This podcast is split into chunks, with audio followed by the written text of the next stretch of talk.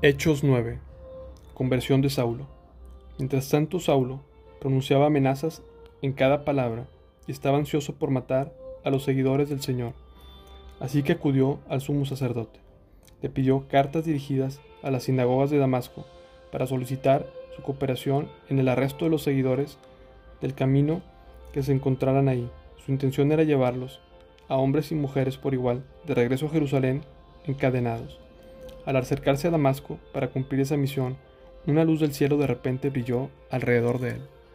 Saulo cayó al suelo y oyó una voz que decía, Saulo, Saulo, ¿por qué me persigues? ¿Qué, ¿Quién eres, Señor? preguntó Saulo. Yo soy Jesús, a quien tú persigues, contestó la voz. Ahora levántate, entra en la ciudad y se te dirá lo que debes hacer. Los hombres que estaban con Saulo se quedaron mudos, porque oían el sonido de una voz, pero no se veía a nadie. Saulo se levantó del suelo, pero cuando abrió los ojos estaba ciego. Entonces sus compañeros lo llevaron de la mano hasta Damasco. Permaneció allí ciego durante tres días sin comer ni beber. Ahora bien, había un creyente en Damasco llamado Ananías. El Señor le habló en una visión y lo llamó. Ananías. Sí, Señor, respondió, el Señor le dijo, Ve a la calle llamada derecha, a la casa de Judas. Cuando llegues, pregunta por un hombre de Tarso, que se llama Saulo. En este momento él está orando. Le he mostrado en visión a un hombre llamado Ananías, que entra y pone las manos sobre él para que recobre la vista.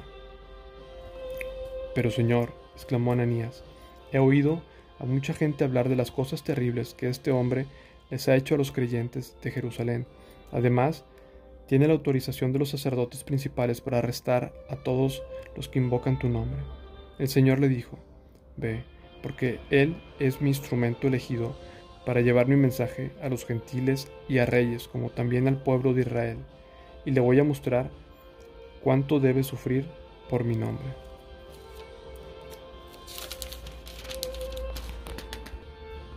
Así que Ananías fue y encontró a Saulo, puso las manos sobre él y dijo, Hermano Saulo, el Señor Jesús, quien se te apareció en el camino, me ha enviado para que recobres la vista y seas lleno del Espíritu Santo.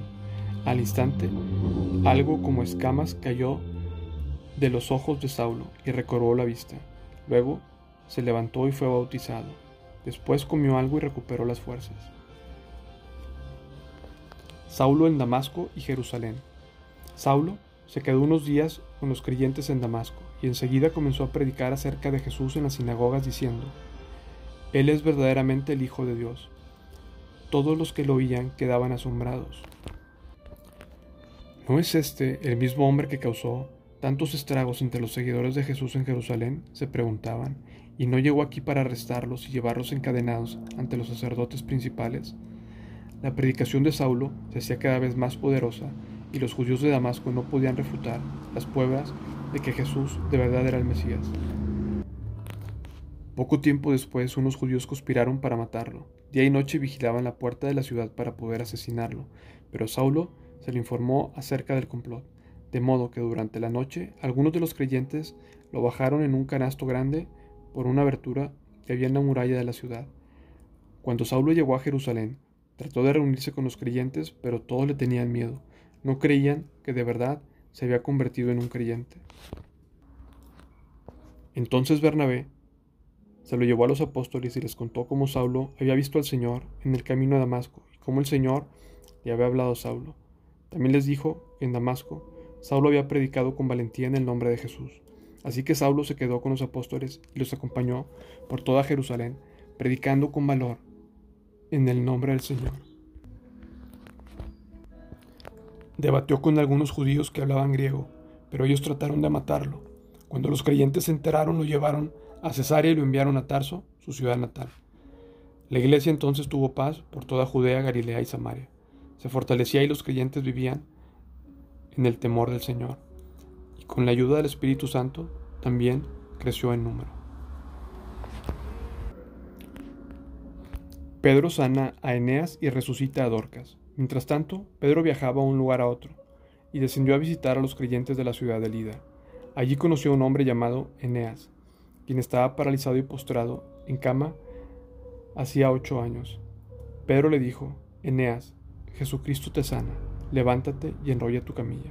Al instante fue sanado. Entonces todos los habitantes de Lida y Sarón vieron que Eneas caminando y se convirtieron al Señor. Había una creyente en Jope que se llamaba Tabita, que en griego es Dorcas. Ella siempre hacía buenas acciones a los demás y ayudaba a los pobres. En esos días se enfermó y murió. Lavaron su cuerpo para el entierro y lo pusieron en un cuarto de la planta alta. Pero los creyentes habían oído que Pedro estaba cerca, en Lida. Entonces mandaron dos hombres a suplicarle, por favor, ven tan pronto como puedas. Así que Pedro regresó con ellos y tan pronto como llegó, lo llevaron al cuarto de la planta alta. Cuarto estaba lleno de viudas que lloraban y le mostraban a Pedro las túnicas y demás ropa que Dorca les había hecho. Pero Pedro les pidió a todos que salieran del cuarto. Luego se arrodilló, lloró. Volviéndose hacia el cuerpo dijo, Tabita, levántate. Y ella abrió los ojos. Cuando vio a Pedro, se sentó. Él le dio la mano y le ayudó a levantarse. Después llamó a las viudas y a todos los creyentes, y la presentó viva. Las noticias corrieron por toda la ciudad, y muchos creyeron en el Señor. Y Pedro se quedó mucho tiempo en Jope, viviendo con Simón, un curtidor de pieles.